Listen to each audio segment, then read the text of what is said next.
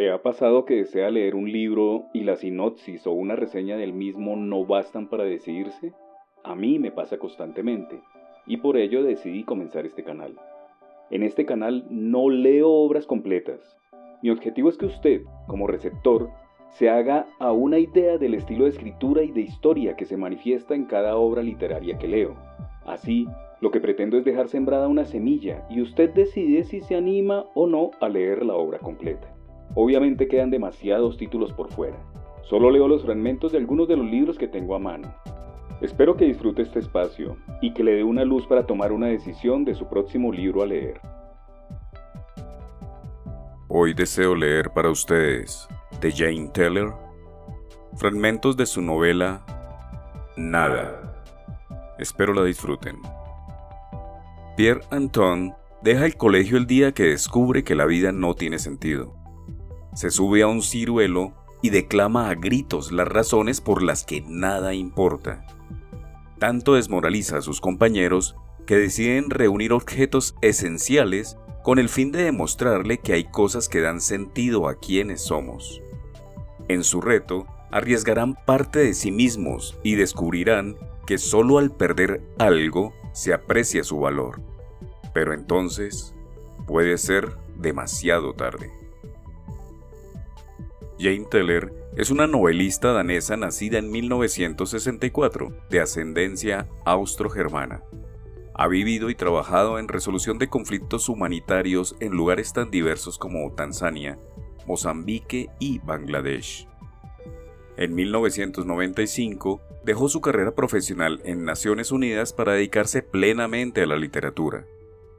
Cuando fue publicado en 2000 en Dinamarca, Nada causó mucha controversia y suscitó encendidos debates por las dudas existenciales que plantea.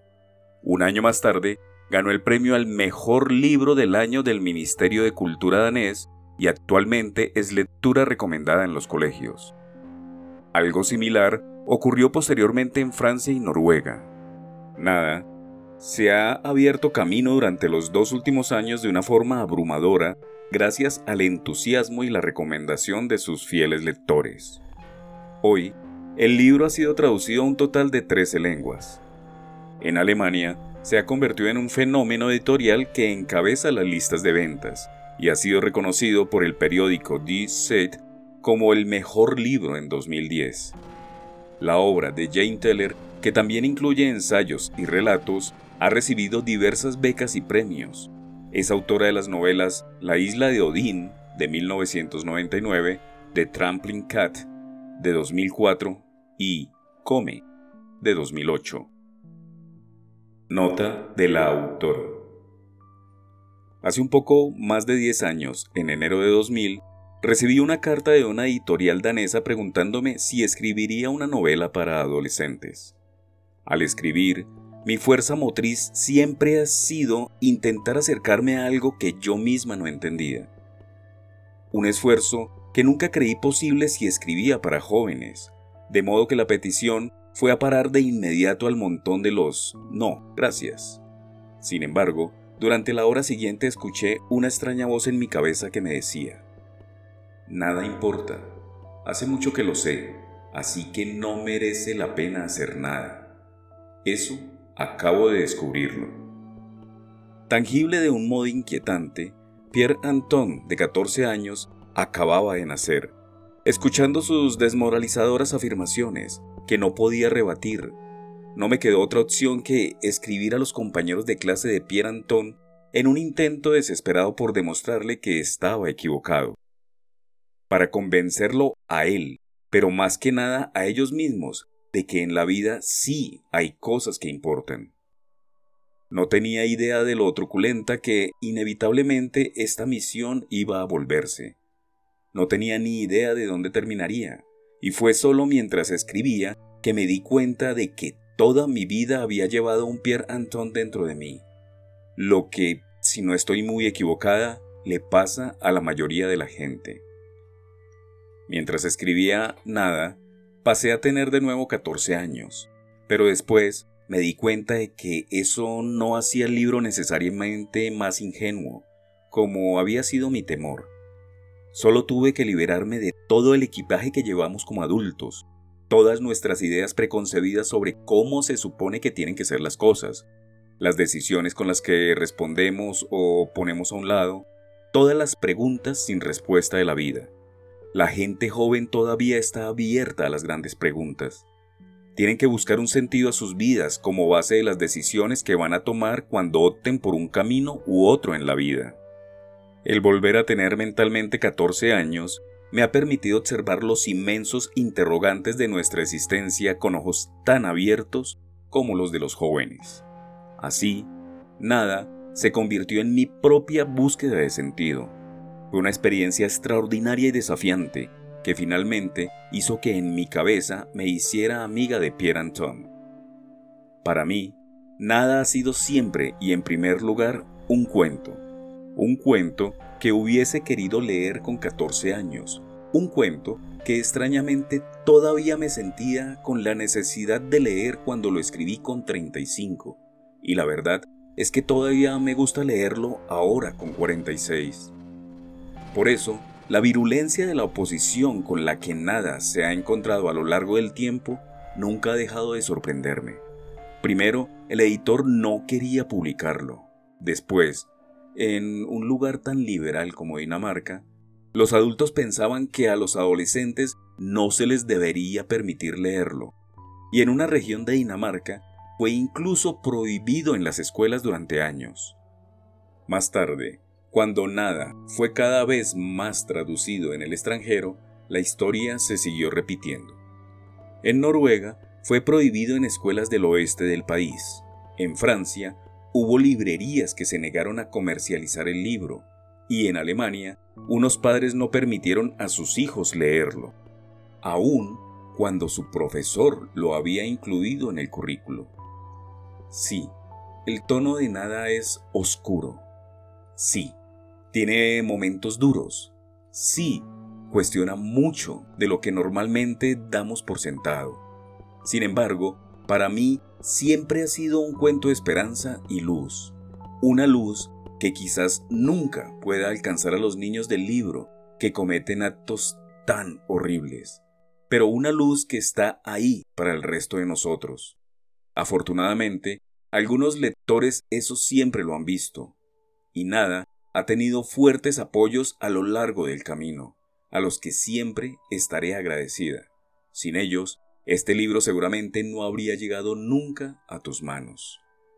Ha llevado tiempo, pero en los últimos dos años me ha alegrado mucho ver cómo nada gana una creciente aceptación y muchos más lectores. Más importante, yo misma ya no me asusto de Pierre Anton, al que solo estoy agradecida porque me hizo abrir todas las ventanas del oscuro, precario y tentador desván existencial que llevaba conmigo. Ahora hay luz y puedo visitarlo de vez en cuando sin abatirme. Pierre Antón podría tener lógicamente razón si observamos la vida a largo plazo. Pero la cuestión es que no vivimos en el largo plazo, vivimos en el corto, aquí y ahora ha abierto mis ojos a lo verdaderamente sorprendente que es la vida, cuando no la reprimimos con artificiales y autoimpuestas reclusiones. Mi deseo es que Pierre Anton tenga el mismo efecto en todos aquellos que alguna vez se crucen con él. Jane Teller, Nueva York, 7 de septiembre de 2010. Bien, y ahora sí, entremos en materia. Nada, de Jane Teller. Esta novela o cuento corto, como la misma autora nos indica, consta de 26 capítulos. Capítulo 1. Nada importa. Hace mucho que lo sé. Así que no merece la pena hacer nada. Eso acabo de descubrirlo. Capítulo 2. Pierantón dejó la escuela el día que descubrió que no merecía la pena hacer nada, puesto que nada tenía sentido. Los demás nos quedamos. Y a pesar de que el profesor se apresuró a borrar toda huella de él, tanto en la clase como en nuestras mentes, algo suyo permaneció en nosotros. quizá por eso le pasó lo que le pasó. Era la segunda semana de agosto. El fuerte sol hacía que nos sintiéramos holgazanes e irritables. El asfalto se pegaba en las suelas de goma de nuestras playeras y las peras y las manzanas de puro maduras eran propicias a la mano para usar como misiles. No mirábamos ni a derecha ni a izquierda. Era el primer día de escuela tras las vacaciones de verano. La clase olía a productos de limpieza y a vacío prolongado. Las ventanas nos devolvían reflejos de imágenes nítidas y deslumbrantes y no se veía rastro de polvo de tiza en la pizarra. Los pupitres se hallaban colocados de dos en dos en filas rectas como pasillos de hospital, tal y como solo podía ocurrir ese único día del año. Clase de séptimo A. Encontramos nuestros sitios sin que nos apeteciera zarandear la familiaridad de ese orden. Con el tiempo vienen los remedios, viene el desbarajuste. Pero hoy no. Skitzen nos dio la bienvenida con la misma ocurrencia de cada año. Alegraos de este día, jovencitos. No existiría lo que llamamos vacaciones si no existiera lo que llamamos escuela. Nos reímos. No porque la ocurrencia fuera divertida, sino por la forma de decirlo. Entonces fue cuando Pierre Anton se levantó y dijo: Nada importa, hace mucho que lo sé, así que no merece la pena hacer nada. Eso, acabo de descubrirlo. Con entera tranquilidad se agachó, recogió sus cosas, que precisamente acababa de sacar, y las volvió a meter en la mochila. Se despidió con una inclinación de cabeza acompañada de un gesto de todo me da igual, y abandonó la clase sin cerrar la puerta tras él. Y la puerta sonrió. Era la primera vez que le veía hacer eso a la puerta. Pirantón dejó la puerta entreabierta, como fauces riendo que podían engullirme si me dejaba seducir y lo seguía. Sonreía. ¿A quién? A mí, a nosotros. Miré a mi alrededor y a todos. Aquel molesto silencio me revelaba que los demás también se habían dado cuenta.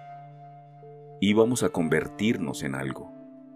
Y algo quería decir alguien. No era nada que se dijera en alto, aunque tampoco por lo bajo. Simplemente era algo que estaba en el aire o en las horas o en la valla que rodeaba la escuela, o en nuestra almohada o en nuestros peluches que injustamente, tras haber hecho su función, yacían apilados en el sótano o en la buhardilla acumulando polvo. No lo sabía. La puerta sonriente de Pierantón me lo reveló. Seguía sin saberlo con la cabeza, pero ahora lo sabía. Tuve miedo, miedo por Pierantón, miedo, más miedo, muchísimo miedo. Vivíamos en Tering, un barrio de una ciudad mediana de provincia. No era un lugar bonito, pero casi. Era lo que nos decían a menudo, ni en voz muy alta ni tampoco demasiado por lo bajo. Caserones de muros agrietados color amarillo y pequeñas parcelas con casas rojas rodeadas de jardín. Nuevas casas adosadas, marrón grisáceo, y después pisos en los que vivían aquellos con los que nunca jugábamos. También había algunas viejas casas de ladrillo, con entramado de madera y granjas que habían dejado de ser explotaciones agrarias para convertirse en parcelas para la construcción, y algunas mansiones blancas en la que vivía la gente más fina que nosotros. La escuela de Tering estaba situada en el cruce entre dos calles. Todos, excepto Elise, vivíamos en una de las dos, la llamada Tering Bay. Elise a veces se desviaba del camino, dando un rodeo para ir con nosotros hasta la escuela. Eso era antes de que Pierantón dejara la escuela. Pierantón vivía con su padre y el resto de la comuna en el número 25 de Tarin Bay, en una granja venida a menos. El padre de Pierantón y los miembros de la comuna eran hippies que aún vivían en 1968. Eso era lo que decían nuestros padres, y aunque no acabábamos de entender qué significaba, nosotros lo repetíamos. En el jardín de delante de la casa, junto a la calle, había un ciruelo, un árbol grande, viejo y retorcido que se inclinaba sobre el seto tentándonos con ciruelas victoria de color rojo opaco que no alcanzábamos a coger. Los años anteriores saltábamos para cogerlas, este año no. Pierre Anton dejó la escuela para encaramarse a ese ciruelo, permanecer sentado en él y desde allí lanzar ciruelas todavía verdes. Algunas nos daban, no porque él apuntara hacia nosotros, ya que el esfuerzo no valía la pena, según afirmó. Solo la casualidad lo quería así, y nos vociferaba. Todo da igual, porque todo empieza solo para acabar. En el mismo instante en que nacéis, empezáis ya a morir, y así ocurre con todo. La Tierra tiene 4.600 millones de años, pero nosotros llegaréis como máximo a los 100 chilló otro día. Existir no merece la pena en absoluto. Y continuó. Todo es un gran teatro que consiste solo en fingir y en ser el mejor en ello. Hasta entonces, no había nada que nos hubiera hecho pensar que Pierre Anton fuera el más inteligente de nosotros, pero de repente nos lo pareció a todos, porque él era el que había dado con algo revelador aunque no nos atreviéramos a reconocerlo, ni ante nuestros padres, ni ante nuestros profesores, ni tampoco entre nosotros. Ni tan siquiera en nuestro fuero interno lo reconocíamos. No queríamos vivir en ese mundo de Pierantón que nos presentaba. Nosotros íbamos a hacer algo, íbamos a ser alguien. La puerta abierta sonriendo no nos tentaba, de ninguna manera, en absoluto. Por eso se nos ocurrió todo. Que se nos ocurriera a nosotros quizás sea exagerar un poco porque, en realidad, fue Pierre Antón el que nos puso sobre la pista. Fue la mañana en que dos ciruelas duras, una tras otra, le dieron a Sofía en la cabeza y ella se enfadó de veras con Pierre Antón porque pasaba las horas en el árbol arrebatándonos el coraje. Te pasa las horas muertas ahí, pasmado, mirando el aire, ¿Acaso sea eso mejor que lo nuestro? le gritó ella. Ni al aire ni pasmado, respondió Pierre Antón. Miro al cielo y me ejercito en no hacer nada.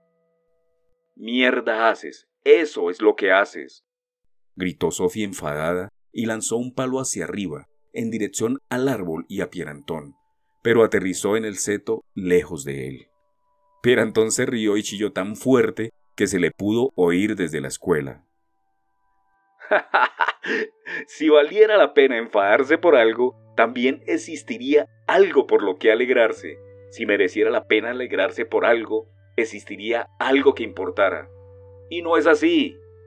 Todavía levantó la voz un tono más y aulló. Dentro de pocos años, todos, muertos y olvidados, os convertiréis en nada. Así que también vosotros deberíais ya empezar a practicar. Fue entonces cuando tuvimos claro que deberíamos conseguir que Pierre Antón bajara del ciruelo. Capítulo 5 Sophie vivía justo donde Terin deja de ser ciudad y se convierte en campo. Detrás de la casa de muros amarillos donde vivía con sus padres, había un descampado con una cerrería en desuso en uno de los extremos. La cerrería no estaba en funcionamiento e iba a ser derribada para acoger un polideportivo del que los importantes de la ciudad había hablado durante años. Ya nadie creía realmente en ese polideportivo y, aunque la cerrería estuviera en ruinas, con los cristales reventados y un agujero en el techo, se mantenía todavía en pie y era exactamente lo que necesitábamos. A la hora del recreo le dimos una, dos o cinco coronas a Jan Johan, que corrió hasta la ferretería, compró, pagó y volvió también corriendo y con un flamante candado con código. Tuvimos una discusión acerca del código a escoger, porque todos y cada uno de nosotros pensábamos que nuestra fecha de nacimiento era el mejor. Pero al final nos pusimos de acuerdo en el 5 de febrero, porque era el día en que Pierre Anton había nacido. 502 fueron los números que nos esforzamos en memorizar, tanto que nos olvidamos de los ejercicios y de escuchar en clase, hasta que el profesor Skilsen abrió sospechas y preguntó si la cocorota se nos había llenado de pájaros o era solo que acabábamos de perder la poca sustancia gris que albergaba. No le contestamos, ni uno solo de nosotros. 5, 0, 2. Teníamos la cerrería, teníamos el candado y sabíamos qué hacer. De todas formas era más difícil de lo que habíamos imaginado. Pierre Antón llevaba un poco de razón en eso de que no importaba nada y no era nada fácil juntar cosas que sí importaran. De nuevo fue Sophie quien nos salvó. Solo finjamos, dijo, y poco a poco dimos todos con algunas triquiñuelas que nos sirvieron de ayuda. Elise recordó que una vez lloró. Tenía seis años y un perro Schaffer mordió la cabeza de su muñeca. Así que rebuscó a la vieja muñeca y su cabeza descuajada en las cajas del sótano y trajo las dos partes a la cerrería en desuso. El piadoso Kai trajo un viejo salterío al que le faltaban las tapas y no pocos salmos. Pero a pesar de esto, de la página 27 a la 389 estaba entero y sin más pérdidas.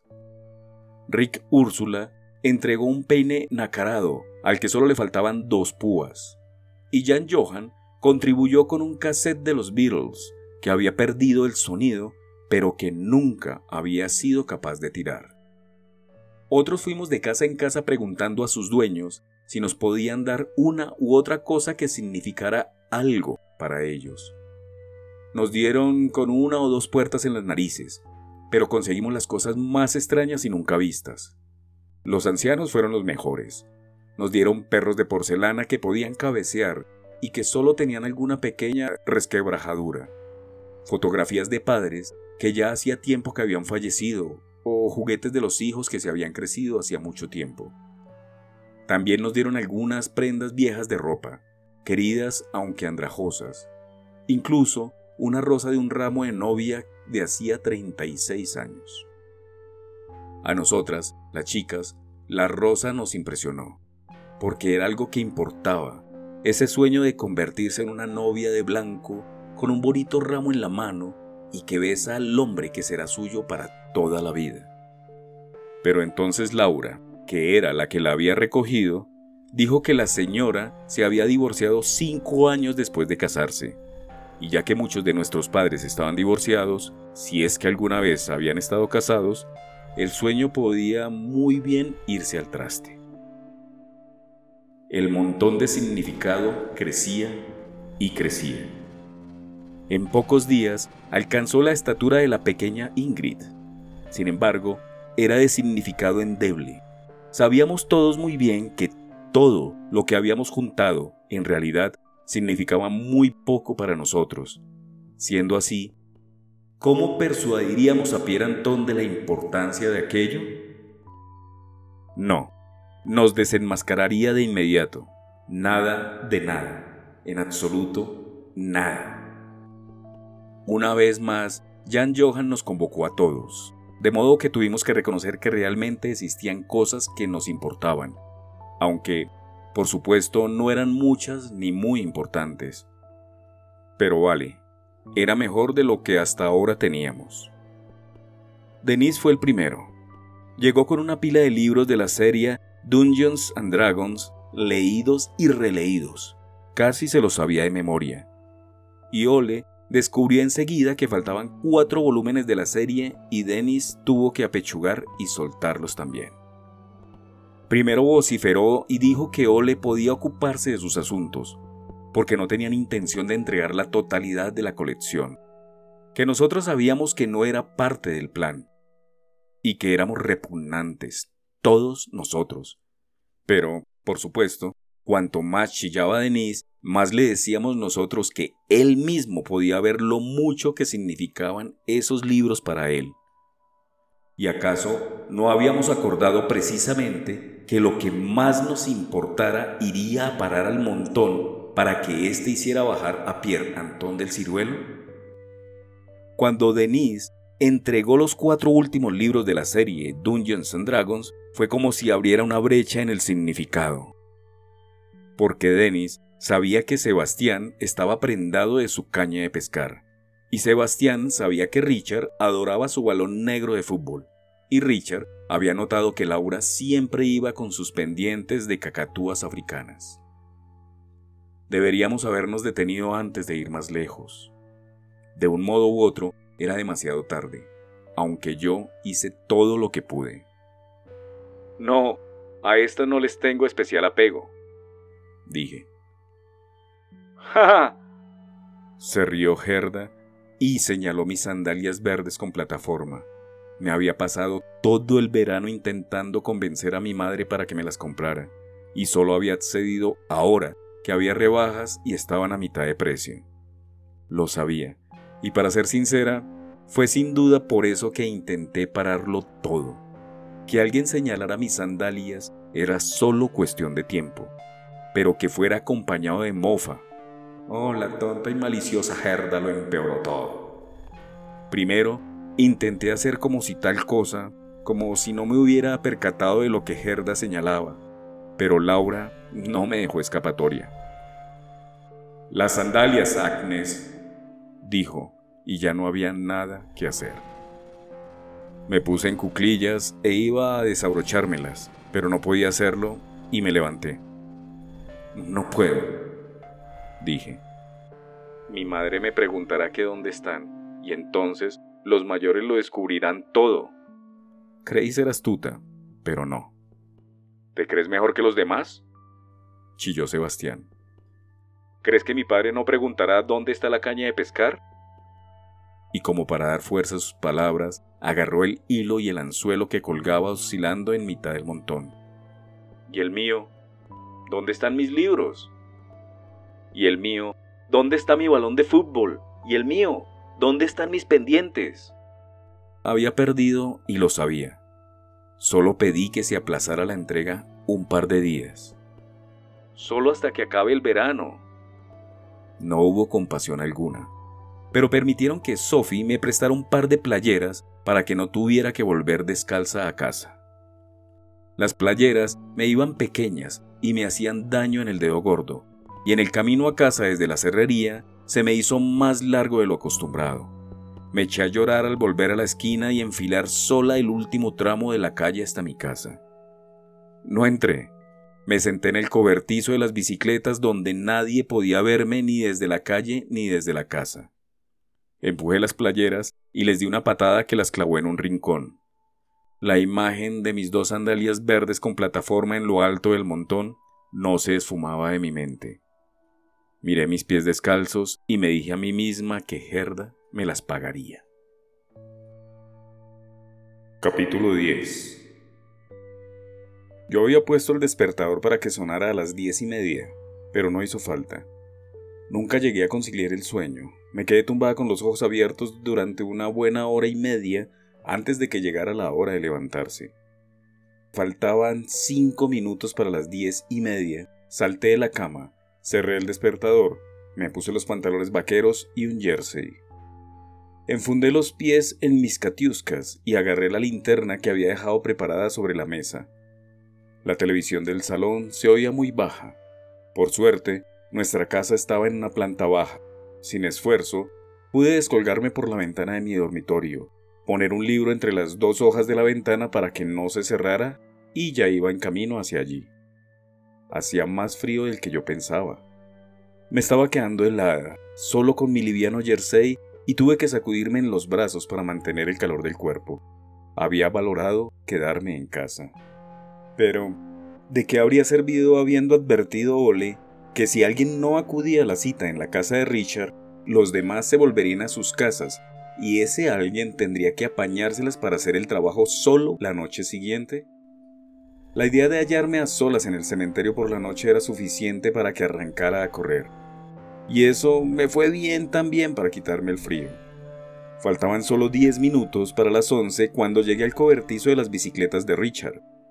Han Johan y el piadoso Kai ya estaban allí. Elise no tardó en aparecer, seguida de Richard, que surgió de la puerta trasera de la cocina. A las once en punto llegó Ole. Vayámonos, dijo él cuando se hubo asegurado de que todo estaba en orden. Dos palas las linternas y la carretilla de los periódicos del piadoso Kai. Ninguno de nosotros abrió la boca mientras nos escurríamos por las calles camino del cementerio. La ciudad también guardaba silencio. Nunca había demasiada vida por las noches en Tering, y aún menos tarde por la noche un martes corriente. Caminábamos pegados a los setos de la calle de Richard. Giramos hacia abajo por la calle donde Sebastián y Laura vivían. Pasamos corriendo por delante de la panadería y tomando el sendero detrás de la casa de Rick Úrsula, que vivía en la calle principal, para llegar a la cuesta del cementerio sin habernos cruzado más que con dos gatos en celo que Olé ahuyentó de una patada. La cuesta del cementerio era empinada y el sendero entre las tumbas era de gravilla. Tuvimos que dejar el carrito de los periódicos al lado del portón de hierro forjado. Al piadoso Kai no le hizo ninguna gracia, pero Olé le juró que le pegaría si salía con más majaderías. Las calles resultaban lívidas y bastante lúgubres bajo la amarillenta luz de las farolas. Grandes abetos escondían el cementerio del camino y lo protegían suficientemente de miradas curiosas. Eso por si pasaba alguien. Pero también impedían que penetrara la luz de las farolas que ya empezábamos a echar en falta. No había más luz que la que daba la media luna y la pequeña lámpara romboidal de la entrada de la iglesia. Además, por supuesto, de los débiles focos de nuestras dos linternas perpetrando la oscuridad. Oscuro, más oscuro, temiblemente oscuro. Nunca me había gustado estar en el cementerio, y a esa hora era del todo insoportable. Aunque nos deslizábamos con sumo cuidado, la gravilla crujía estridente bajo nuestras pisadas. Conté para mis adentros una y otra vez hasta cien, primero en progresión ascendente y luego en descendente, y vuelta a empezar, y así una y otra vez. 52, 53, 54. Estuvimos tanteando en la oscuridad hasta que Elise encontró la dirección correcta y pudo conducirnos a la tumba de su hermanito. 67, 68, 69. Aquí estaba. 3 de enero de 1990, 21 de febrero de 1992. Emil Jensen, nuestro amado hijo y hermanito. Eso aparecía en la lápida. Miré a Elise y me atreví a apostar que ella no estuvo de acuerdo con eso del hermanito, aunque yo podía muy bien darme cuenta de por qué debía ir a parar al montón. A pesar de todo, un hermanito era algo especial, a pesar de no haber sido del todo amado. La lápida era de mármol, blanca y verde y bella, con dos palomas en la parte superior y flores rojas y amarillas plantadas al pie. Estuve a punto de echarme a llorar y tuve que mirar al cielo y pensar en lo que Pierre Anton había dicho por la mañana, que la luna daba la vuelta alrededor de la Tierra en 28 días, mientras la Tierra tardaba un año en dar la vuelta alrededor del Sol. Eso me hizo contener las lágrimas pero no me atreví a mirar más la lápida y las palomas. Ahora, Olé nos mandaba a Elise y a mí, a cada una en una dirección para montar guardia. Las linternas se las quedó él. Los muchachos las necesitaban para ver dónde cavaban, dijo él, y tuvimos que encontrar el camino entre las tumbas y la iglesia solo con la luz de la luna, bajo la cual todo tenía un aspecto fantasmal y casi azulado.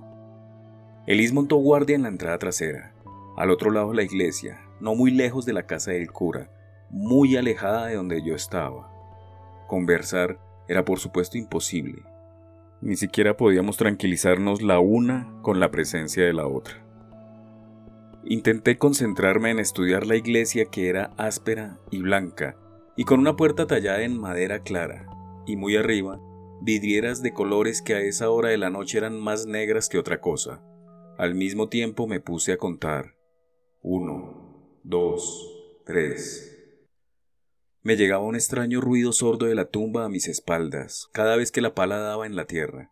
Golpe seco seguido de un silbido cuando la tierra se deslizaba pala abajo. Golpe, silbido, golpe, silbido. Al principio los palazos eran seguidos, luego sonó un restallido. Los muchachos habían golpeado en el ataúd y ahora procedían a ir despacio. Yo sabía que ahora paleaban alrededor del ataúd para sacar la menor cantidad de tierra posible. Ese pensamiento me produjo un escalofrío que me recorrió la espalda. Tirité y no quise pensar más en ello, y en lugar de eso miré los abetos y me puse a contarlos. Había 18 grandes y 7 pequeños, y recorrían el sendero que iba desde la calle hasta arriba, en la iglesia. Las ramas se agitaron levemente con un viento que yo no podía percibir. Me hallaba, claro, al abrigo de los muros del cementerio. Di dos diminutos pasos al frente, uno al lado y dos hacia atrás, y vuelta a empezar, esa vez hacia el otro lado, y de nuevo componiendo en mi mente una pequeña danza. Un, dos al lado, uno, dos atrás, uno, dos al lado. Paré bruscamente. Había oído algo, como pasos en la gravilla. Miré fijamente hacia el sendero, pero no pude ver nada. Si tuviera la linterna ahora. Los pasos venían del final del sendero, de abajo, cerca de la puerta. De inmediato sentí un incontenible deseo de mear, y estaba a punto de salir corriendo hacia los muchachos cuando recordé lo que Olé me había dicho. Y además sabía que me golpearía si salía corriendo. Tomé una profunda bocanada de aire Junté las manos y proferí un aullido grave soplando en la raja entre los dos pulgares y dentro del hueco de la mano. Sonó despacio. La gravilla crujió otra vez y yo puse todas mis fuerzas en otros. Y Olé ya estaba a mi lado. ¿Qué ocurre? susurró. Yo estaba tan asustada que no acertaba a pronunciar palabra. Levanté el brazo y señalé el sendero. Ven, dijo Ole, y dado que yo tenía tanto miedo a no obedecerlo como a ese o a eso que producía el ruido crepitante, lo seguí hasta detrás de los troncos de abeto donde la oscuridad era más densa. Dimos unos pasos y nos detuvimos. Olé oteaba. Yo me quedé atrás de él sin poder ver nada, pero estaba claro que tampoco había nada que ver porque Olé continuó avanzando sigilosamente. Nos movíamos muy despacio para no hacer ningún ruido. Mi corazón latía y los latidos resonaban en mis oídos y sentí que pasaban horas mientras andábamos entre los troncos de abetos. De golpe, Ole apartó las ramas a un lado y pasó al sendero. ¡Ja! Se rió y yo miré avergonzada por encima de sus hombros. Era Cenicienta, la vieja perra de Sorensen, que después de la muerte de su dueño se negaba a vivir en otro lugar que no fuera en su tumba. La perra había sentido curiosidad por el ruido de la pala y subía la cuesta pausada y lentamente, arrastrando sus patas aquejadas de reuma. Por fortuna no le dio por ladrar, solo nos miró con interés y husmeó mis piernas. Le acaricié la cabeza y volví a mi puesto. Poco después fue Olé el que silbó. Habían terminado el trabajo de cavar y el pequeño ataúd yacía encima de la gravilla con un aspecto terriblemente triste y solitario. Pero no había tiempo para pensar en eso, porque acababa de surgir otro problema. Los muchachos habían devuelto al hoyo toda la tierra que habían sacado, y a pesar de ello solo habían quedado cubiertas las tres cuartas partes del mismo. Una ley física que no habíamos aprendido. Cuando un cuerpo se desentierra, el nivel de tierra del lugar que ocupaba disminuirá proporcionalmente al volumen del susodicho cuerpo sacado. Toda persona que se acercara a la sepultura del pequeño Emil Jensen podría darse cuenta de que el pequeñito ya no yacía allí. Fue entonces cuando Elise se echó a llorar desconsoladamente y sin parar, a pesar de que Olé le dijera que se callase. Nos quedamos helados y sin saber qué hacer. Entonces se me ocurrió que podíamos hacer rodar algunas lápidas de otras sepulturas y echarlas al hoyo para después cubrirlas con tierra. El enterrador las echaría en falta, pero nunca descubriría que estaban en la sepultura de Emil Jensen. Eso si acertábamos a colocar todas las flores tal y como estaban cuando llegamos. Nos costó un buen tiempo y fue más que agotador despejar dos lápidas y hacerlas rodar hasta la sepultura del pequeño Emil Jensen principalmente porque no nos atrevimos a coger las que estaban cerca, por si alguien, a pesar de todo, se daba cuenta de que se había removido la tierra no hacía mucho. Pero al final las tiramos al hoyo y con cantidad de tierra encima, y la gravilla también, y luego las flores, que habían sufrido un poco de desgaste durante el proceso, pero que, a pesar de los pesares, después de sacudirlas un poco con la escoba de olé, quedaron en un estado pasable. Dieron las doce en el reloj del ayuntamiento, exactamente cuando terminamos, y nos dábamos la vuelta para mirar el ataúd. Me quedé de una pieza, incluso en la oscuridad pude ver la cara pálida de los muchachos. El reloj del ayuntamiento lanzaba un tañido profundo y hueco, y cada campanada rugía como con un grito fantasmal sobre las sepulturas. Gong. Gong. Gong. Ninguno de nosotros se movió. No me atrevía ni a mirar ni a cerrar los ojos, y fijé la mirada en Jan Johan, como si fuera la única imagen que le permitiera captar mi retina. No conté las campanadas, pero pareció que eran muchas más de doce. Después de lo interminable que se hizo la última campanada, el silencio nos cubrió de nuevo. Nos miramos nerviosos los unos a los otros. Después Jan Johan carraspeó y señaló el ataúd. Prosigamos, dijo, y me percaté de lo hábil que había sido evitando pronunciar la palabra ataúd. El ataúd debió de haber sido muy bonito, completamente blanco, cuando lo introdujeron en él al hermanito de Elise. Ahora lo blanco estaba hinchado de forma repulsiva y se resquebrajaba y no quedaba ni rastro de lo bonito que había sido. Un gusano se arrastraba por un poco de la tierra pegada a una esquina de la caja y el piadoso Kai se negó a cogerla antes de que Olé lo hubiera sacudido. Luego la alzaron entre los cuatro. Olé y el piadoso Kai por un lado, Richard y Jan Johan por el otro. Elise, que dejó de llorar cuando el reloj daba las doce, iba adelante alumbrando con una de las linternas y yo detrás con la otra. El ataúd era más pesado de lo que habían creído los chicos, y estos resoplaban y sudaban, pero Olé no los querría dejar descansar antes de haber bajado hasta la calle. A mí no me pareció mal. Yo no veía ninguna razón para permanecer en el cementerio más de lo estrictamente necesario. Tras de mí crujía la gravilla. Cenicienta, la perra de Sorensen, renqueaba lenta detrás nuestro como si fuera la única con pena de todo el cortejo. Al principio nos resultaba muy agradable y nos hacía sentir casi un poco más valientes, pero cuando llegamos a la calle y ya, con el ataúd en la carretilla de los periódicos y la perra que continuaba siguiéndonos, nos intranquilizó un poco.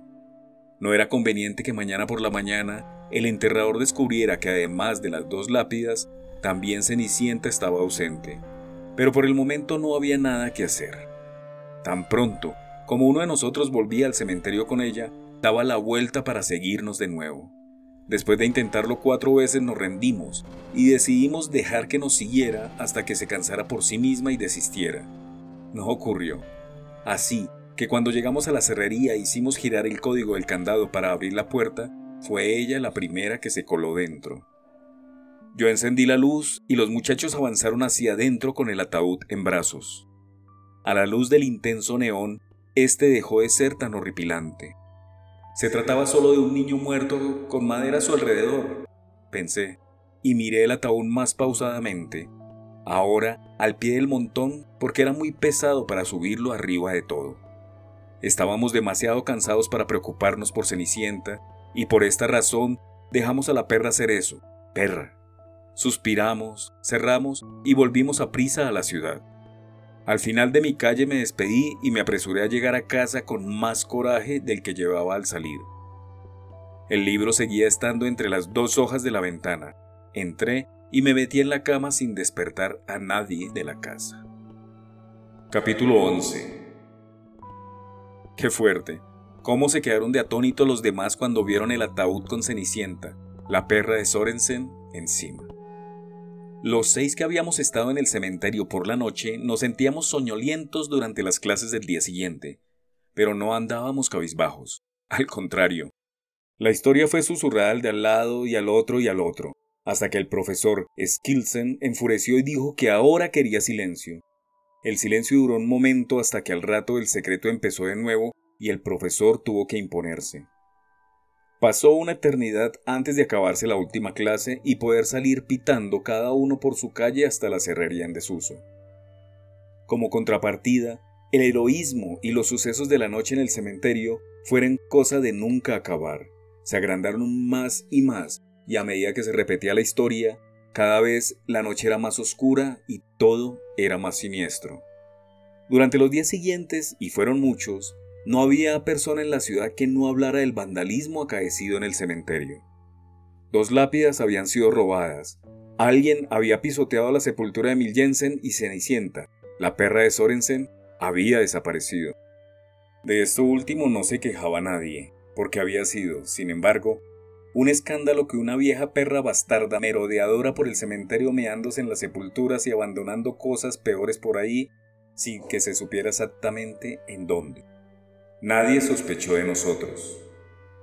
Bien es verdad que mi madre me preguntó de dónde había salido la gravilla y la tierra de encima de la alfombra de mi habitación, pero yo dije simplemente que había estado jugando con Sofía en el descampado de detrás de su casa y que al llegar a casa me olvidé de quitarme las botas. Y mi madre me echó una reprimenda, pero nada en comparación con lo que hubiera podido ser si se hubiera enterado de lo que estuve realmente haciendo. Fue Cenicienta la que nos creó las mayores dificultades. Se negaba a separarse demasiados minutos seguidos del ataúd del pequeño Emil, que ella pensaba que seguro contenía los restos de Sorensen. Bajo ningún pretexto podíamos pensar en sacarla a plena luz del día. Si alguien nos hubiera visto con ella fácilmente habría concebido sospechas y nos hubiera relacionado con los hechos del cementerio. Sophie, que era de todos nosotros la que vivía más cerca, no podía sacarla después del anochecer, no tenía permiso para andar por ahí a esas horas y además sus padres opinaban que ya pasaba demasiado tiempo en la cerrería en desuso. Fue Elise la que encontró la solución. Era como si Elise empezara a querer un poco más a su hermanito muerto después de que el ataúd hubiera pasado a estar bajo nuestra custodia. Y quizá porque la perra montaba guardia junto a él, Elise la quería mucho. Sea como fuere, Elise se ofreció para sacarla cada noche y dar un paseo con ella para que se aireara un poco. Estábamos a mitad de septiembre y oscurecía eso de las ocho y media, así que le daba tiempo de hacerlo y estar en casa antes de la hora de acostarse. De todas maneras, a sus padres no parecía preocuparles que estuviera fuera hasta tarde, según dijo ella, y pareció no saber si eso le agradaba o le disgustaba. Hay otra cosa, añadió Elise. La miramos expectantes, con el nerviosismo del cementerio. Nos habíamos olvidado de que le tocaba a Elise decidir qué otra cosa iría a parar al montón de significado. El pelo de Ricky Úrsula. Yo miré a Ricky Úrsula que de inmediato alzó una mano hasta las trenzas azules y ahora abría la boca, signo de una protesta que yo sabía que sería inútil. Yo llevo tijeras, gritó Usain carcajeándose. Sacó una navaja, la mantuvo en el aire y sacó las tijeras. Se las cortaré yo, dijo Elise. Yo también quiero, son mis tijeras, dijo Hussein, y se pusieron de acuerdo en cortar la mitad de trenzas cada uno. Azul, más azul, azulísimo. Ricky Úrsula estaba totalmente quieta sin producir el mínimo ruido mientras le cortaban el pelo pero las lágrimas rodaban por sus mejillas y era como si el azul de su pelo quedara reflejado en sus labios, que se mordió hasta hacerlo sangrar. Miré hacia otra parte para no echarme a llorar yo también. Cortarle el pelo a Ricky Úrsula era peor que cortárselo a Sansón. Sin pelo, ella ya no sería Ricky Úrsula, con sus seis trenzas azules, y eso significaba que desde entonces dejaría de ser ella. Y pensé que quizá precisamente por eso las seis trenzas azules eran parte de lo que importaba. Pero no me atreví a pronunciarlo en alto, tampoco por lo bajo, porque ella era mi amiga, a pesar de que no fuera esa Ricky Úrsula que llevaba seis trenzas azules, y fueran alguien tan especial y tan ella misma. Primero Elise le cortó una trenza, después Hussein le cortó la otra. Tuvieron que forcejear porque las tijeras eran malas y su pelo era tupido. Tardaron 20 minutos en cortarle las seis trenzas. Después, Ricky Úrsula parecía una persona de esas que andan extraviadas y deberían estar encerradas en un manicomio. Las trenzas cortadas se colocaron bellamente apiladas encima del montón de significado. azul, más azul, azulísimo. Ricky Úrsula miró mucho rato sus trenzas. Ya no resbalaban lágrimas por sus mejillas. En su lugar sus ojos brillaban de rabia. Se volvió tranquilamente hacia Hussein y dijo con voz amistosa y con los dientes un poco apretados. Tu alfombra de rezos. Capítulo 13. Casi no soy capaz de explicar lo que Sophie debía entregar. Era algo que solo un chico podía haber pedido, y era tan asqueroso y repugnante que casi todos los demás intercedimos por ella. Sin embargo, ella no dijo prácticamente nada, solo no, no, no y no, meneando la cabeza una y otra vez y casi se le iba también el cuerpo en el movimiento. El gran Hans se mostró despiadado. Y nosotros, por supuesto, al final tuvimos que darle la razón en eso de que los demás habíamos sido inflexibles cuando él tuvo que entregar su bicicleta. No es lo mismo, dijimos. ¿Cómo podéis saber que mi bici amarillo neón no significa lo mismo para mí que la inocencia para Sophie? No, no podíamos saberlo. Así que a pesar de la aversión que sentíamos, se acordó finalmente que sería el gran Hans quien la ayudaría en la entrega esa misma noche en la cerrería en desuso. Cuatro de los muchachos se quedarían para asistirlo en caso de que fuera preciso. Al resto, se nos mandaba a casa para que no se nos ocurriera salir en ayuda de la muchacha. Ese día fue un día escolar feísimo. Sofía estaba de un pálido cadavérico. Sentada en su silla y sin abrir la boca, ni siquiera cuando alguna de las chicas intentaba consolarla. Las demás, al final ya no nos atrevíamos a decir nada. Estábamos aterrorizadas pensando en lo que iba a ocurrirle. Y eso era casi peor que cuando montábamos bulla, porque ese silencio absoluto durante una hora nunca se había visto en nuestra clase. El profesor Skilsen estaba a punto de sospechar algo y empezó a decir que nuestra clase se había comportado de forma muy extraña desde el inicio del curso. Tenía razón, pero por suerte no lo vinculó al pupitre vacío de Pierre Anton. Si se hubiera puesto a hablar de él, no estoy segura de si habríamos conseguido mantener la máscara puesta. Mientras Skilsen hablaba y hablaba sobre nuestro extraño comportamiento desde agosto, me giré y miré a Sophie. Creo que no se lo hubiera reprochado si en ese preciso instante se hubiera chivado de todo. Pero no lo hizo. Estaba totalmente quieta, tan blanca como debía de haber sido el ataúd nuevo del pequeño Emil. Y a pesar de todo, tranquila y entera, tal y como imaginaba yo que las santas debían de abrazar la muerte.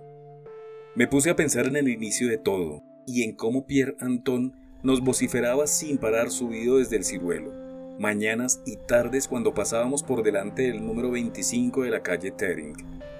No solo nosotros íbamos a acabar mal de la cabeza, tenía pinta de que él mismo enloquecería si no conseguíamos pronto que bajara del árbol. Los chimpancés tienen el cerebro y el ADN casi igual al nuestro, había gritado ayer meciéndose en las ramas. No tiene nada de especial eso de ser una persona. Y hoy por la mañana... Hay 6 mil millones de personas en la Tierra. Son demasiadas. Pero en el año 2025 seremos 8 mil millones y medio. Lo mejor que podemos hacer para el futuro del mundo es morirnos. Debía de sacar todos esos conocimientos de los periódicos, no sé de qué puede servir juntar todo el saber de otros. Es suficiente para arrebatar la valentía de todo aquel que no es adulto y todavía no ha experimentado por sí mismo. Pero los adultos aman acumular conocimientos claros, cuanto más mejor. Y da igual que sean el saber de otras personas y algo que solo puede hallarse en los libros. Claro que sí. Sophie hacía bien en apretar los dientes. Había algo que importaba a pesar de todo aunque ese algo fuera algo que iba a perder. No sé exactamente qué sucedió esa tarde cuando el gran Hans ayudó a Sophie a entregar su inocencia. Al día siguiente, solo había allí una pizca de sangre y algo de mucosidad en un pañuelo a cuadros que estaba en todo lo alto del montón de significado. Y Sophie caminaba de forma rara, como si sintiera dolor al mover las piernas. No obstante, era Sophie la que se mostraba orgullosa e inaccesible, mientras que el gran Hans solícito corría a su alrededor como si intentara complacerla. Seguro que quiere hacerlo otra vez. Susurró Gerda a mi oído y se rió maliciosamente, olvidando por completo que no me hablaba desde lo de Oscarito. No le respondí, pero más tarde intenté sacarle a Sophie qué había sucedido y cómo. No quiso contarme nada. Se limitaba a andar por ahí con un aspecto de haber descubierto un secreto que si bien era terrible, le había dado acceso a la clave de algo de enorme significado. ¿Enorme significado? ¿Mucho significado? ¿El máximo significado? Solo faltaban tres entregas para que pudiéramos mostrar a Pierre Anton el montón de significado. Entonces, él nos prometería que nunca más se quedaría allí sentado en el ciruelo chillándonos. Faltaban el piadoso Kai, la guapa Rosa y Jan Johan. Sophie escogió al piadoso Kai. Debía entregar a Jesús clavado en la cruz. Capítulo 15 Del piadoso Kai no esperábamos mucho, pero nos dejó a todos con la boca abierta. Quería la cabeza de Cenicienta. Resultaba rarísimo principalmente porque Cenicienta no pertenecía a ninguno de nosotros. Ciertamente tal vez significaba más para Elise, pero ella ya había entregado el ataúd de su hermanito. Solo faltaban la guapa Rosa y Jan Johan. ¿Y por qué razón entregar la cabeza de la perra iba a significar más para uno de ellos dos que para los demás? El piadoso Kai insistía. Acaba ya con eso, Kai, dijo Ole. La cabeza de Cenicienta, exigió él. Sé serio, Kai, dijo Elise. La cabeza de Cenicienta, exigió otra vez el piadoso Kai. Haz una propuesta admisible, dijo Michael. La cabeza de Cenicienta. Continuó exigiendo el piadoso Kai, inflexible dijéramos lo que le dijéramos. En realidad sabíamos muy bien el porqué. Desde que Jesús fue arrastrado al montón de significado, y de eso hacía cinco días, Cenicienta había usado la cruz de madera para su váter personal, tanto para lo menor como para lo mayor. Jesús crucificado había perdido ya buena parte de su divinidad con sus dos piernas rotas. Pero ahora, con la continua actividad de la perra, pronto no quedaría mucha esperanza de recuperarla. Pero aún así, al final le dijimos al piadoso Kai que escogiera algo que tuviera un especial significado para la guapa Rosa o para Jan Johan. Vale, dijo. Entonces que la guapa Rosa le corte el cuello a Cenicienta. Ahí nos pilló a todos. La guapa Rosa no soportaba ver sangre, y por eso la acción adquiriría un especial significado para ella. No se hable más. Esa vez lloraron dos. La bella Rosa lloró y suplicó piedad diciendo que era incapaz de hacerlo, que se desmayaría a mitad y quizá tendría un ataque epiléptico, tendría que ir a emergencias y no sería ya nunca más la misma. Elis lloró como nunca lo había hecho sobre la tumba de su hermanito.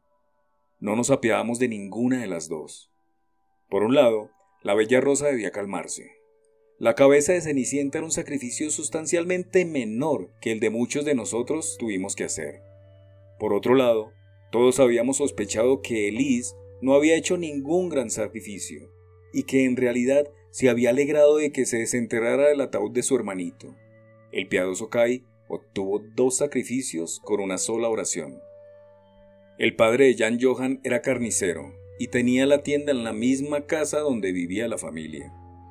Y después de un par de intentos fallidos, logró zafarse con un largo cuchillo de cortar carne recién afilado.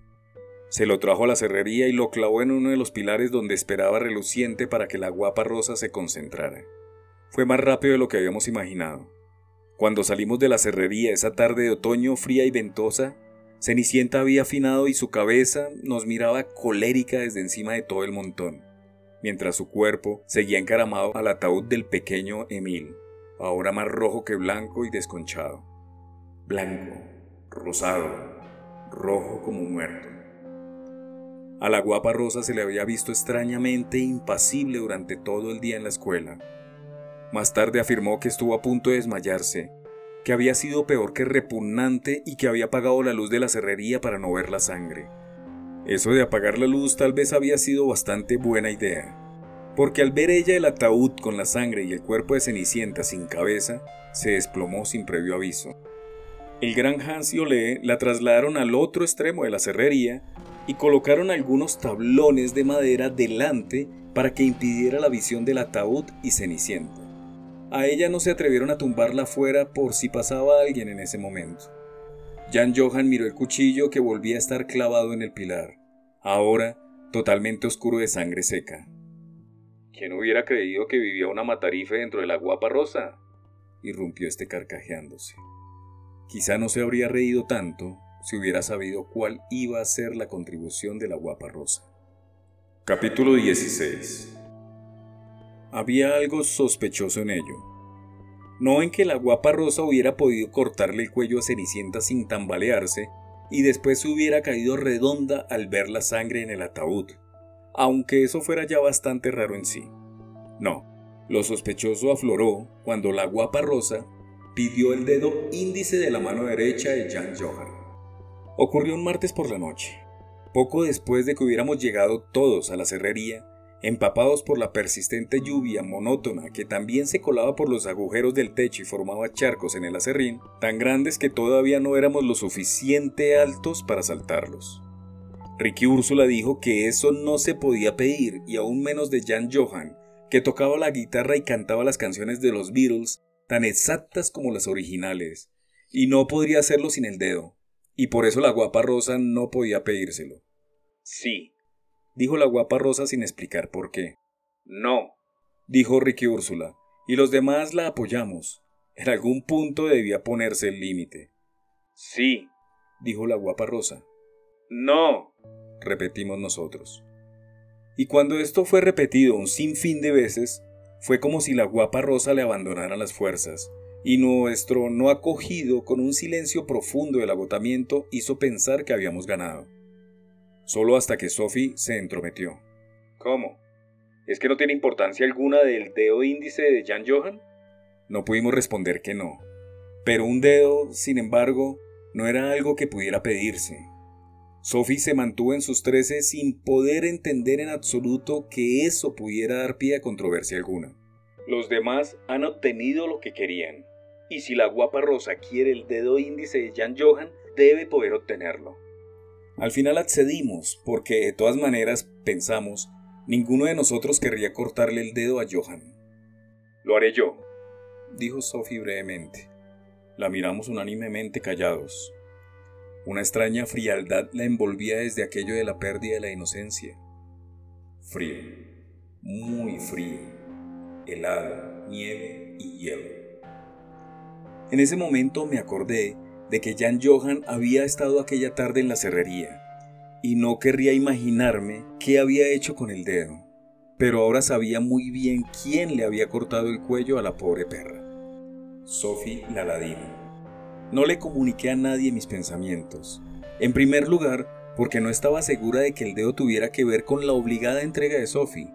En segundo lugar, porque ya no me sentía segura con lo que Sophie podía llegar a maquinar. Varios de nosotros estábamos contentos porque el montón de significado estaba a punto de ser completado. A Jan Johan eso le daba igual.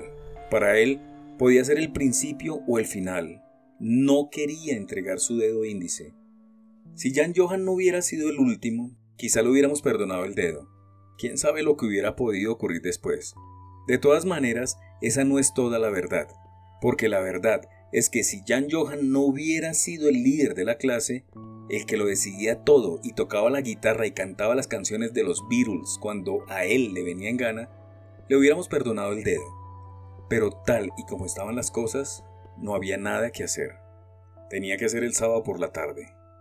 Primero Sophie le cortaría el dedo, y después le haríamos un vendaje cubriéndoselo, y por último, el piadoso Kai lo transportaría a casa de sus padres en la carretilla de los periódicos para que lo llevaran a urgencias y allí le hicieron un vendaje como es debido. El domingo iríamos en busca de Pierre Antoine. No sé lo que hubiera pasado si Jan Johan no se hubiera chivado. Sucedió que la policía fue a la cerrería antes de que tuviéramos ocasión de llevar a Pierre Antoine allí. Seguíamos allí todos cuando él llegó. Lo que luego dijeron por escrito nuestros padres fue que, además de 20 impasibles alumnos de séptimo, encontraron un maloliente montón con un contenido singular y macabro. Entre otras cosas, había un perro decapitado, un ataúd de niño, posiblemente con contenido.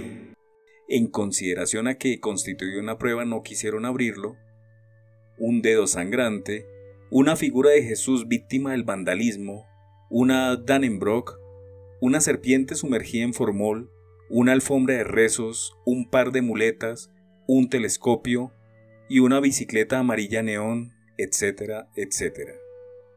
Capítulo 20 Todo esto ya sucedió antes, gritó Pierre Anton con una nube de vaho helado que rodeaba el oscuro agujero del pasamontañas.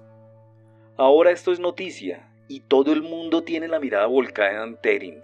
El mes que viene Terin será olvidado y el mundo entero estará en otro lugar dijo y escupió desdeñoso en la acera, pero no nos dio, ni con sus esputos, ni con sus palabras. Cállate la boca, chilló John Johan. Solo nos tienes envidia. Solo nos tienes envidia, solo nos tienes envidia, solo nos tienes envidia. Cantamos como un jubiloso eco. Éramos famosos y no existía nada que pudiera derrocarnos. No existía nada que pudiera derrocarnos porque éramos famosos. Capítulo 23 Ocurrió de repente, aunque ahondando en ello y pensando en lo sucedido los últimos días, podía uno darse cuenta de que ya se debía venir. De pronto Sophie se mostraba pacífica e indulgente cuando estaba con nosotros en la cerrería, y de pronto se ponía a correr dándose cabezazos contra los pilares y lanzando patadas al serrín para rociar con él el montón de significado. Y se hubiera encaramado a él y lo hubiera despellejado de no ser por Olé y el gran Hans que la inmovilizaron. Era el día antes de que la gente del museo viniera a empaquetar el montón de significado y llevárselo, y el significado, o lo que quedara de él, abandonaría Terin para siempre. No es suyo, es nuestro significado chilló Sophie y entonces caímos en la cuenta de que era la primera vez en seis días que Sophie hablaba. Se lo hemos vendido. El significado no se vende. Sophie aporreó con los puños a Olé en el pecho y en la barriga, y pude ver que le hacía daño. Luego, el gran Hans le agarró el brazo y se lo retorció hacia la espalda, y en ese momento fue Sophie quien sintió dolor. Yo sabía que Sophie tenía razón. El significado no se vende, o lo tienes o no lo tienes. El haber vendido el montón de significado hizo que éste perdiera su significado, si es que lo había tenido alguna vez. Por eso, no me interrogué en ese momento porque si nunca lo había tenido, no era Sophie la que tenía razón, sino Pierre Anton. Es lo que hemos hecho y por eso ya no existe. Respondióle con una rabia tan enconada que dejaba claro que él también reconocía que no deberíamos haberlo vendido. Entonces esto ya no significa nada, gritó Sophie. Acaba ya, Sophie. Que se vaya la porra ese montón. Ya no importa, gritó el gran Hans. Y yo pensé que con el dinero del museo siempre podría comprarse una bicicleta nueva y mejor que esa amarilla neón. Así que, para él, claro que podía irse todo a la porra. Si el montón no significa nada, entonces Pierre Anton tiene razón, y en ese caso no hay nada que importe. Continuó diciendo Sophie. Nada. Cállate, Sophie. Gritó Gerda. Sí, cierra el pico, Sophie. Sonó la voz de Jan Johan. Cierra el pico, Sophie. Corearon Elise, Usain, Rique Úrsula, el piadoso Kai y un montón más. Pero Sophie no cerró el pico. Al contrario, se puso a chillar más alto. Nada, nada, nada, nada, nada. Sophie chilló y chilló, tan fuerte y agudo que nos pitaban los oídos y nos dolía en lo profundo de los huesecillos. Pero lo peor de todo fue que con el grito pareció que se desmoronaba todo, como si el montón de significado verdaderamente dejara de tener significado y con ella también lo perdiera todo lo demás. Primavera, verano, otoño, invierno, gozo, pena, amor, odio, nacimiento, vida, muerte. Todo podía ya irse a hacer puñetas. Igual, uno, nada. No solo yo lo percibía así. Tras esa revelación fue como si el demonio se apoderara de todos nosotros. Hussein pegó a Rique Úrsula porque fue ella la que había tenido la idea de la alfombra de los rezos. El gran Hans la emprendió a patadas con Hussein agradeciéndole lo de la bicicleta. Elise arañó a Olé y le mordió tan fuerte como pudo. Entonces, Ricky Úrsula pegó a Elise y Sophie se lanzó sobre el gran Hans tironeándole el pelo y pude ver cómo le arrancaba mechones abundantes. Jan Johan se lanzó sobre Sophie y la molió a palos. Con la ayuda del piadoso Kai, porque también había sido ella la que había tenido la idea de Jesús y la cruz. Frederick le plantó a Mike en una bofetada en la cara y enseguida empezaron a rodar los dos por el serrín hasta que Mike pudo deshacerse de él, porque el Lady Guillermo le dio una patada a Frederick en mitad de las costillas. Maiken se lanzaba ahora sobre Gerda, mientras Annalie lanzaba al suelo a Lady Guillermo justo antes de que la pequeña Ingrid golpeara a Annalie con una de sus viejas muletas en la cabeza. Y después Henrik le quitó la otra muleta y la pequeña Ingrid cayó al suelo. No vi nada más porque Gerda saltó sobre mi espalda desde atrás y me caí al suelo con ella encima y rodamos las dos por el acerrín revueltas con los demás. Nuestros puños golpearon con fuerza a pesar de no estar entrenados. Yo tiré a Gerda del pelo y ella a mí. Luego me agarró mi pendiente y tiró de él y chillé de dolor. Aprovechando su sorpresa por haberse quedado con el pendiente en la mano, pude quitármela de encima y me levanté de un salto. Me palpé la oreja y mi mano quedó mojada de asquerosa sangre caliente y también había sangre esparcida por la baraunda de cuerpos combatiendo que mi mirada captó. Brotaba en los rostros de mis compañeros de clase y despacio iba manchando tanto el acerrín como el suelo de cemento. Parecía que quisiéramos matarnos. Y de pronto supe que tenía que ir a buscar a Pierre Anton. Conseguí deshacerme a patadas de Gerda, que me agarraba por las piernas. Con un esfuerzo salí del tumulto. Desaparecí por la puerta y bajé corriendo por la calle. Corrí todo lo rápido que pude, como nunca antes había corrido. Resollaba y me dio una punzada y un dolor de garganta en las piernas. Pero seguí corriendo. No sabía qué le diría a Pierre Antón para conseguir que me acompañara a la cerrería. Solo sabía que necesitaba, que tenía que llevármelo.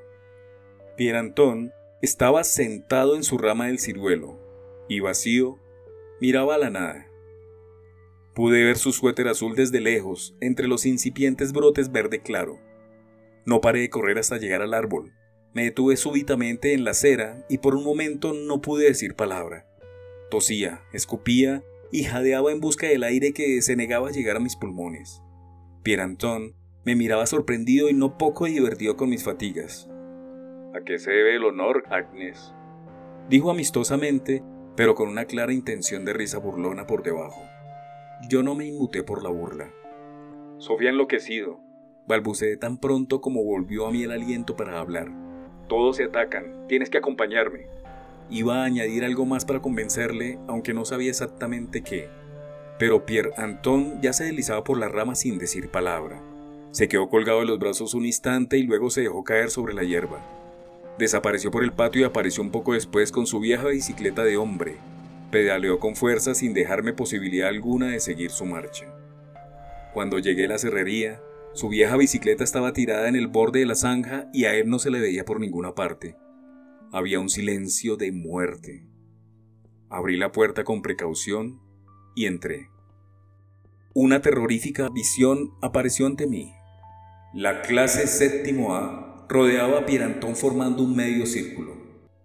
Las narices golpeadas y torcidas, las cejas abiertas, les faltaban dientes, los labios manchados e hinchados, los ojos azules y rojos, alguna oreja medio arrancada, y un par de ellos parecía que casi no se podían tener en pie. Todos estaban empapados de sangre y acerrín. Pero no fue eso lo que vi. Lo que vi fue odio. Odio. Más odio. De todos contra todos. Cerré la puerta y avancé pegada a la pared de la cerrería. Pirantón los miraba uno a uno. Sois, maldita sea, una pandilla de idiotas. Estalló y meneando la cabeza se adelantó un poco. Si no existe nada que importe, no hay nada por lo que enfadarse. Y si no existe nada por lo que enfadarse, tampoco existe nada por lo que pelearse. Lo recorrió a todos con la mirada como retando cada cual a oponerse a lo dicho. Así que, ¿qué están haciendo? Dio una patada al acerrín, miró en dirección al montón y soltó una carcajada burlona.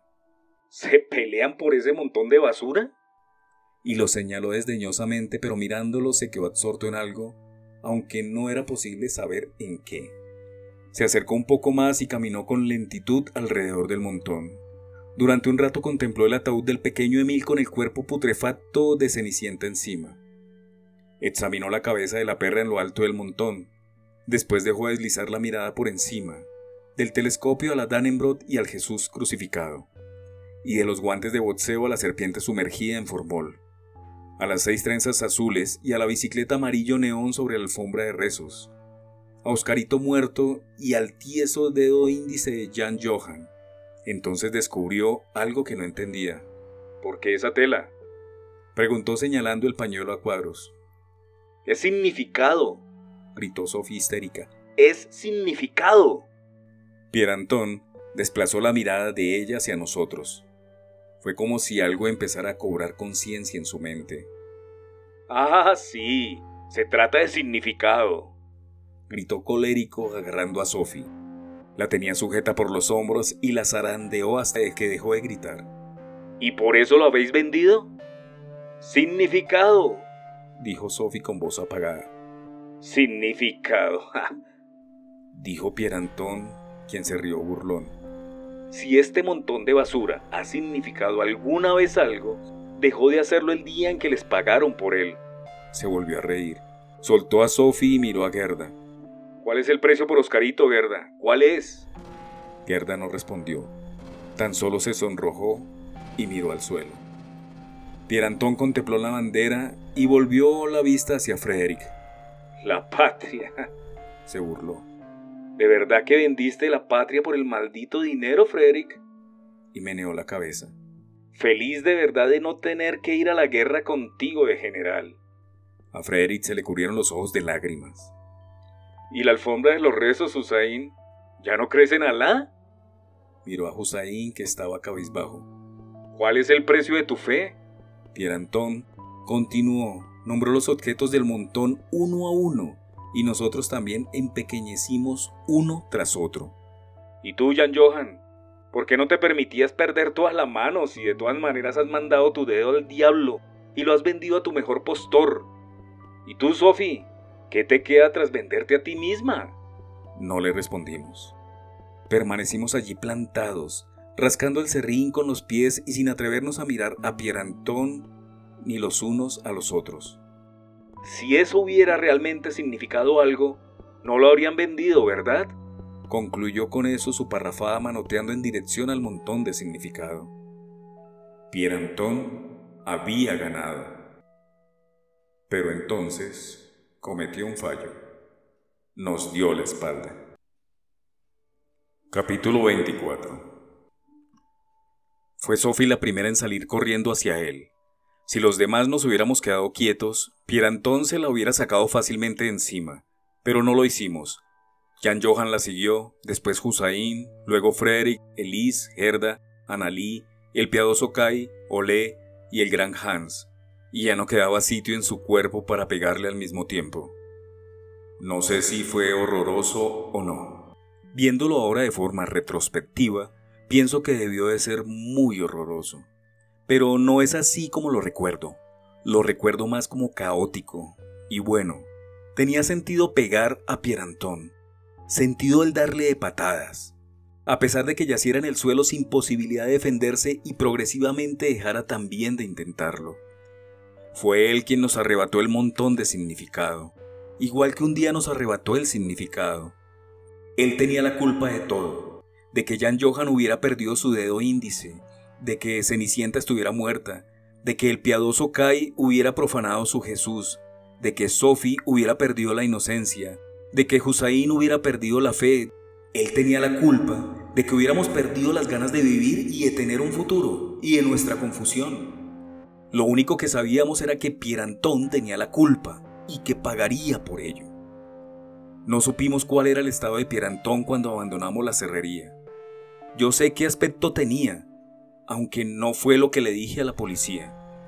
Yacía raramente desfigurado con el cuello colgando hacia atrás, azul y con la cara hinchada. La sangre le brotaba por la nariz y la boca, y le había teñido el dorso de la mano con la que intentó protegerse. Tenía los ojos cerrados, pero el izquierdo, hinchado, estaba cómicamente torcido bajo la ceja partida. Su pierna derecha yacía rota describiendo un ángulo del todo antinatural, y su codo izquierdo estaba doblado en sentido contrario. Cuando nos fuimos, reinaba un silencio total y no dijimos adiós, ni los unos a los otros, ni a Pierre Anton. La cerrería en desuso ardió toda la noche y también un poco la mañana siguiente. Después, todo acabó.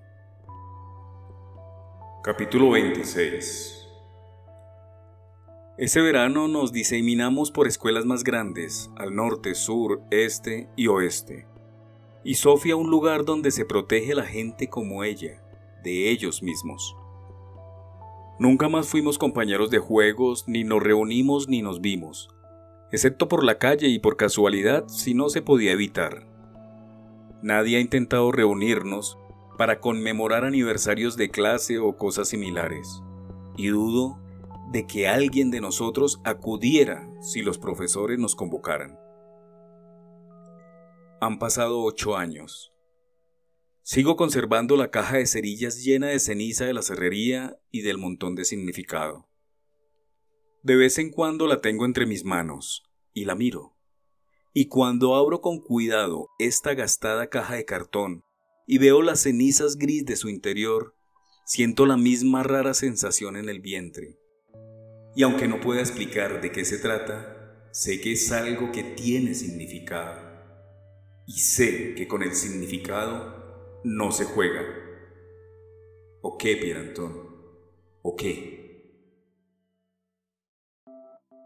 Con esto finalizo la lectura de esta novela o cuento corto, como nos dice la autora.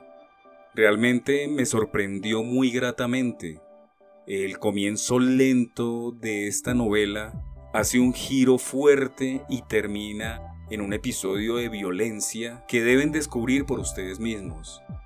Hay detalles que quedaron por narrar, contribuciones que quedaron por describir y la conclusión final que nos da toda esta búsqueda de significado creada por Pierre Antón en todos sus compañeros del grado séptimo A.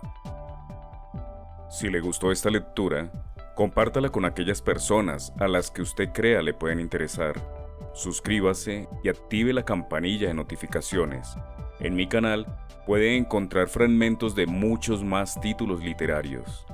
También puede encontrarme en Apple Podcasts, Spotify y Amazon Music en el podcast Fragmentos, Lecturas para Escuchar.